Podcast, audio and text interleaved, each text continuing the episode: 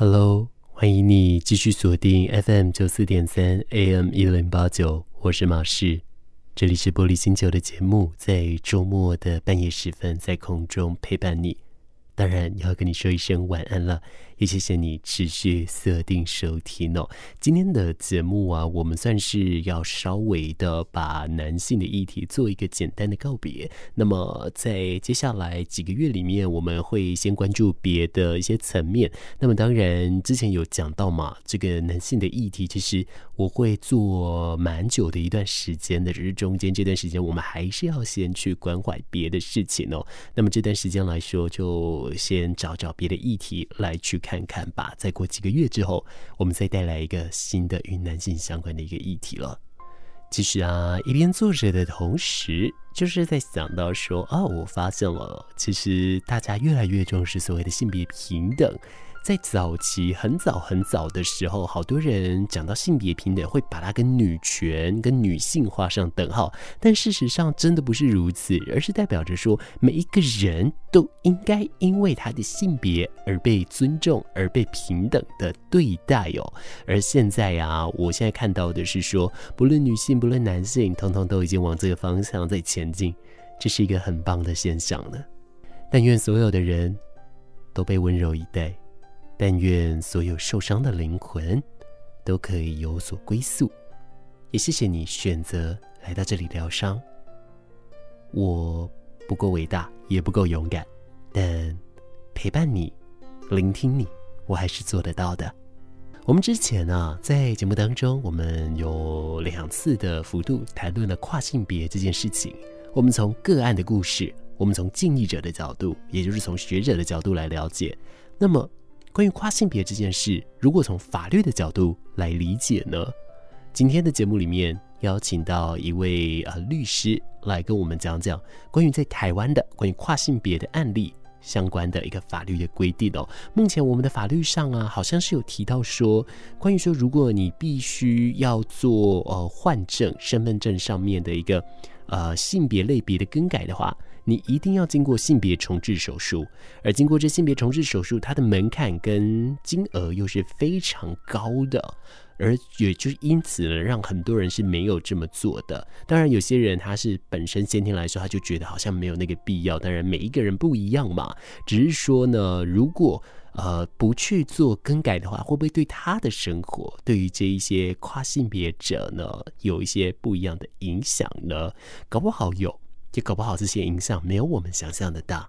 我们今天要透过法律的角度来理解这一切的事情了。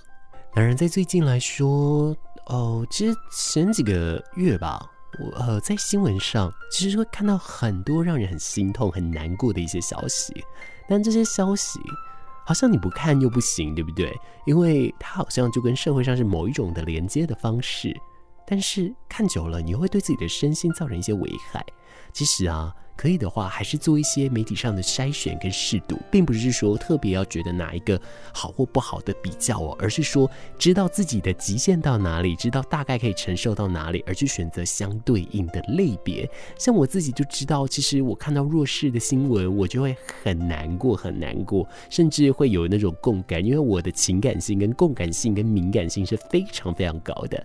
前几天呢、帮一个在某一个呃做这种相关测验的朋友。的啊，协助下呢，有去帮他做一个问卷。那这个问卷当然就是帮我做了一个统整哦。后来发现说我的逻辑性是很糟的，但是我的敏感性、情感性跟共感性是非常高，也就是代表说我其实还蛮敏感的。所以换句话说，我看到这些弱势新闻，我觉得非常难过。但是我又觉得我必须得看，因为我得了解现在还有什么样的事情是我可以着力的呢？那么我就发现了，其实。我好像可以从看文字的方式，因为相对来说我的心情比较不会那么波动，我也比较可以关照我自己。那么等到哪一天我习惯了之后，我再慢慢的往有画面的方向来前进。但这个就是我目前连接的方式，也在这里给你一个建议喽。如果你有任何问题，你有任何想要跟我分享的，或者讲心事也可以，上到 Facebook，上到 Instagram，搜寻 DJ 马氏，马来貘的马，士官长的士。你就可以找到我了。我们等等啊，在节目当中就要邀请到呃，立勤国际法律事务所高雄所的陈律师，他是在高雄所的主持律师，要来跟我们分享用法律的角度来看到跨性别这一件事情喽。充满活力的每一天，就像是欢乐的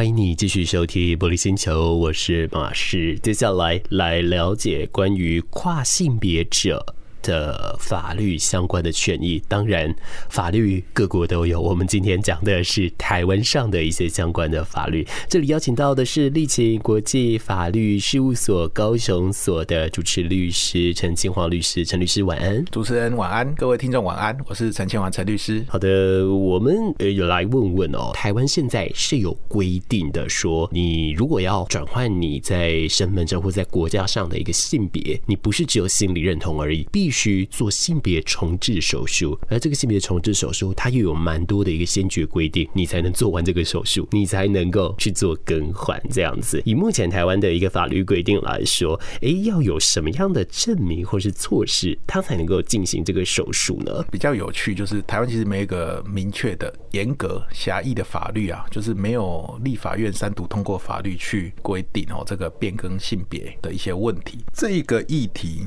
应该说它其实。是以一个行政命令的方式，内政部呢在二零零八年的十一月三号有一个内受中户制第零九七零零六六二四零号规定啊，一个命令，一个行政命令规定，就是说户政机关受理性别变更登记的认定要件，区分好申请女变男，好那要有两位精神科专科医师评估鉴定的诊断书。以及合格医疗机构开具已摘除女性性器官，包括乳房、子宫、卵巢之手术完成诊断书。如果是申请男变女的变性者呢，那他也是要两位精神科专科医师评估鉴定的诊断书，一样哦，也要有合格医疗机构开具。已摘除男性性器官，哈，包括阴茎及睾丸的手术完成诊断书啦。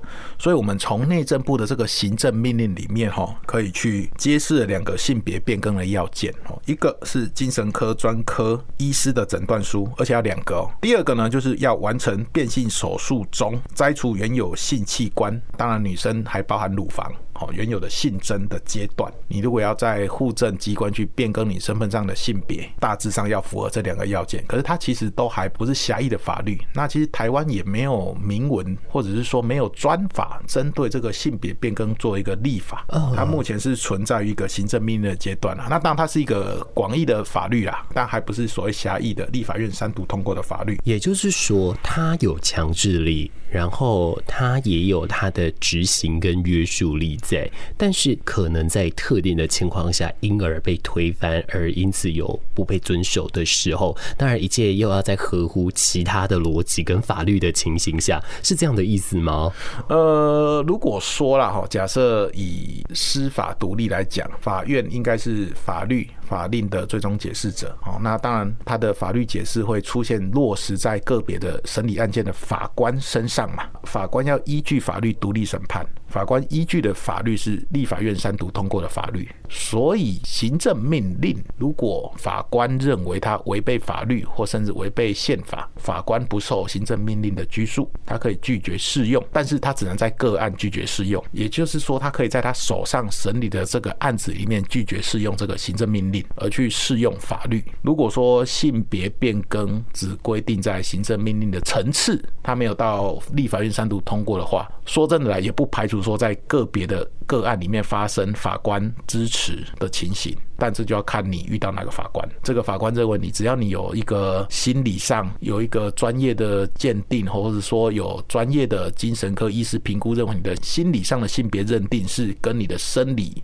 不一样。好，比如说你是生理男，但是精神科医师。鉴定出具的诊断证明你是心理女，你去户政机关想要申请变更，户政机关一定不会准的嘛，因为那个是他们内政部的行政命令嘛，你就会去打诉愿跟行政诉讼，说不定你就遇到支持的法官，他在个案中同意了你的见解，他去下了一个内政部的户政机关要去变更你性别登记的一个判决，第一审判了，内政部应该。户政机关呢、啊，应该会上诉了。那如果最高行政法院也同意了，那最终就要执行。可是这边也很好玩，我也很好奇内政部到底这个时候会不会同意户政机关去变更啊？哎呀，当然理论上户政机关还是要遵守行政法院的判决啦。但这个有可能会遇到不同法官见解不同的情形，因为法官他可以在他审判的个案。去拒绝适用行政命令，但是他没有宣告行政命令无效，哦，可能违宪或违法无效的权利，这边可能就是要过去是那个司法院解释嘛，这个要大法官才有这个权利去宣告法律或者是行政命令整个彻底的违宪而无效。个案的一般的法官，他只有在他案件上可以有决定权。也就是说，如果有人打算透过诉愿的方式来去做未进行性别重置手术，想要来进行性别转换的话，他有可能可以透过这件事来处理。只是说，这还是 for 他个人，他不太可能适用于整个的族群或整个类似案例的人就是了。对，就像我刚刚讲的，法官只有在他自己的个案有这个权利。那如果要全国一致性的改变，好，只要我心理性别的认同不一样，我就可以去变更性别登记的话，那这个可能就还是要透过立法的方式去处理。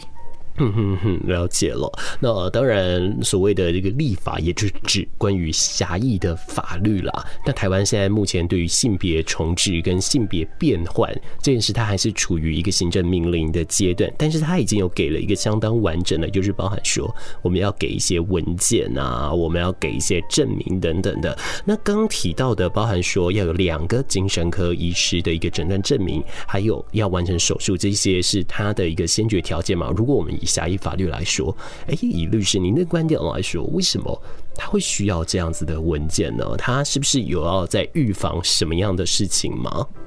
嗯，我们从那个最开放的英国先讲好了。英国应该是目前我知道大概是第一个，就是你只要心理性别认同，哈，那当然有一定的。可能一样是精神科医师的认定了哈，那我这边没有做特别详细的去研究，但是据我所知，英国你只要是心理的认同跟你生理认同不一样，比如说我是生理男，那我心理认同我是女性，你不需要做变性手术就可以去把你的身份去登记成女性。变更成女性，那变更了之后，你的权利义务就变女生喽。生理男，我是心理女，我要上女厕。那如果是犯罪，要关在女监，可能有一些公共澡堂或温泉，他也是去那个女性的浴池，可是他生理是男性的，心理是女性。我觉得这里会有一个潜在的安全风险，就是生理女性她到底怎么去分辨？你到底是真的心理女还是假的心理女？你会不会是实际上就是个变态？那你假装你是一个心理女，然后你就可以进入女厕、进入女性的温泉或女性的澡堂？那其实，在英国。真的发生的问题是，心理女、生理男的一个受刑人，他犯罪，他就被关到女监去了。因为男生的生理机能、肌肉什么都还是比女生强大，他在里面连续性侵了四个女性受刑人，最后英国只好把他关到男性监狱去。而且这个案例在英国好像发生不止一次，好像第二次也是一个生理男、心理女也被关到女监，那又在里面性侵了两个女性受刑人。哦，因为打不过他嘛。对，所以在英国就真的是发生这样子的问题，所以我觉得这个跨性别的立法难度上会比较高一点，尤其是比较生理女性，她要怎么去接受一个生理男，他只是说他心理认同是女性，他就可以进来女厕，进来女性的温泉，或是进来女性的公共澡堂，那。监狱呢？所以我觉得这个难度上应该是很高的。嗯嗯嗯。所以从您的这个角度来说，他可能就是因为说有一些这样的一个文件，他需要去做相关的防范，还有像刚刚这样听起来是为了说让生理女性可以有一些安全上的保护等等的。我觉得这听起来比较像是这个样子，但是我们也没有办法否认，因为事情总是一体两面，总是也没办法否认，那就是那些真的是。不愿意接受性别重置手术，但是他的心理认同是呃另一个性别取向、性别光谱的人，的确造成他的一些相关的麻烦了。只是说这个在台湾目前，我们要以法律的角度来说，真的无解了吼。我稍微去研究一下，我发现好像也没有太多的文献在讨论这个问题，这好像是比较新兴的问题，所以。目前我觉得他都好像没有明确的定论，对。那但是我自己观察上，可能比较会大的反弹就是生理女性对生理男性要说他是心理女的疑虑会比较高。目前看起来好像暂时是没有。一个比较明确的修法方向提出来。那当然，如果说我自己的意见，因为这个牵涉层面可能更广。我们的法律制度里面有很多其实是用生理男女去区别的。我觉得以台湾来讲，兵役就是一个最大的问题。男生要服兵役，女生不用嘛？那如果我要说我心理认同是女性，我是不是就可以？逃避服兵役的义务呢？另外，可能选举制度上有女性保障名额，那我可不可以说我是心理认同是女性，我就可以去取得妇女保障名额？对，这个是不只是性别认同的问题啦。所以我觉得我们内政部才很严格的采取说，你真的要去做变性手术，我才让你变更性别的登记。那你说修法的方向，我觉得目前台湾这几年确实是朝尊重性别。平等的路在走，好，那不管是性别工作平等法或什么性别平等教育法等等的，它其实都是在朝向说，诶，我不要一个人因为性别或性倾向而受到差别的待遇。对，我觉得我们环境上是逐渐朝向开放的角度在走，这应该也是没有问题。但是，到底要怎么样去突破生理男、生理女？因为心理因素就去做一个性别变更的一个登记，因为他这个会牵涉到他其他法律上的各种权利义务的变更。好，我觉得是很难。那当然，你说以我从事律师这个职业那么久了，我觉得这种有正反两派意见，到最后如果真的要修法，一定会裁一个折中，就是立了一个专法来处理它。哦，大概就像同性婚姻一样。哦，原本的民法就没有想到这个问题嘛？那大法官解释之后，就直接立了一个专法去处理它。那或许我们可能就会在男性跟女性里面再去立一个跨性别的一个专法来处理，这或许是比较有可能的啦。那其实我有看到，就是有一些公厕已经开始有跨性别厕所的出现了，这个或许是比较有兼顾到生理女性。哦，他的一些顾虑或疑虑啦。哦，当然我们不是说跨性别者有什么问题哦，我觉得他们其实都是一个正常人，他只是说他的一些想法跟我不一样，但是跟我不一样，不见得就是不对的。哦，他其实都是一个正常的状态，只是他生出来，他对他的生理性别的认同就是没有办法接受。那我觉得这不是错，也不是疾病，但他就是一个客观的事实现象。可能有一些人他就会因为说。我不需要做变性手术，我只要心理认同我是女生，我就从男变女去做到一些他原本想做的一些犯罪行为。这个到底要怎么让生理女性去安心？这确实是一个难题。对，嗯嗯嗯，是我们刚刚提到的很多是。跟安全相关，然后当然也有权益嘛，对不对？呃，其实我觉得我们就举一个超级简单的例子，大家就可以理解了。也就是假设如果是运动员的话，如果我们不做性别重置手术，那么在运动员的类别该怎么样去定义呢？好像就很难，就真的就是回归到律师您刚刚跟我们所说的，我们有好多的社会的规定，其实是依照性别来去做分化。一旦变换了你的性别，你的内政部里面的注册。一旦更改了，哦，那就因此而变化了吼。对，我觉得这是很有趣。我讲就是生理的男性然后就是大多数的的体力啦，或者是肌肉的强壮度，其实都是比较强过生理女性嘛。吼，撇开特例不算啊。多数上是这样。跆拳道比赛好了，为什么男生要跟女生分开打？我今天我是一个男生，我在男生的跆拳道比赛里面，我可能打不赢啊。但是我今天如果是说我心里认同是女性，我就变跟我的身份证变女生，然后我就去跑去跟女生打跆拳道，哇，那有很高的机会我都可以打金牌啊。那这就是一个问题啊，那会不会就是太多的这种没有做变性手术的人，尤其是男生变女生，那会不会变成说，哎、可能？那我讲可能稍微夸大一点，就是我们的那种很多的什么女子网球啊、女子跆拳道啊这些比赛，又通通变成是生理男在打。对，因为他可能确实在跟女生竞争的环境下，生理女性竞争，他确实是体力上有优势啊。对，那这个东西，我觉得长期真的，我们的很多社会，不管是法律制度或是习惯，好像在运动都是一个长期下来的习惯嘛。对啊，那到底该怎么处理啊？所以或许啦，那我自己觉得，就是可能真的就是立一个专法，或是做一个第三性别。哦，不管你叫他是跨性别还是什么的，可能是一个比较有可能的解决的方式。是，当然我，呃律师这边给我们的一个他个人的建议是往专法来去做处理哦。但是，当然专法的出现到底是好或者是不好，其实这没有办法确认，也没有办法说对或错，因为这本来就是非常一体两面的事情，只是它必须随着时间跟步调。一步一步的来去慢慢的来做变化，也如同律师所说，我们经年累月长期下来的，不管说是运动，不管说是性别的认同的习惯，我们已经运行了非常久。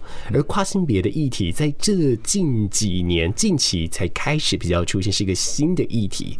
它当然没有办法在短时间得到很大的重视跟改善，只是我们都可以不否认的是。我们正逐渐的往友善的方向在前进，只是再给一点时间吧，再慢慢的啊、去做彼向彼此来做沟通，而在那一个大千世界来临之前，互相了解、互相理解彼此的需求，我想才是更重要的事情了。今天谢谢律师以法律的角度让我们来认识这个议题了，谢谢您，谢谢。最美的夜晚。广播电台，最动听的声音，FM 九四点三。时间来到了最后一刻，准备要跟你说再见了。谢谢你在今天依旧来到玻璃星球。虽然我能做的不多，但能够陪你这一个小时，我感到非常的开心。我们等一下把节目交给下一阶段主持人，也祝福你有一个好梦。如果你还在工作，还在读书，辛苦了。我们都在空中陪你，下次见喽，拜拜。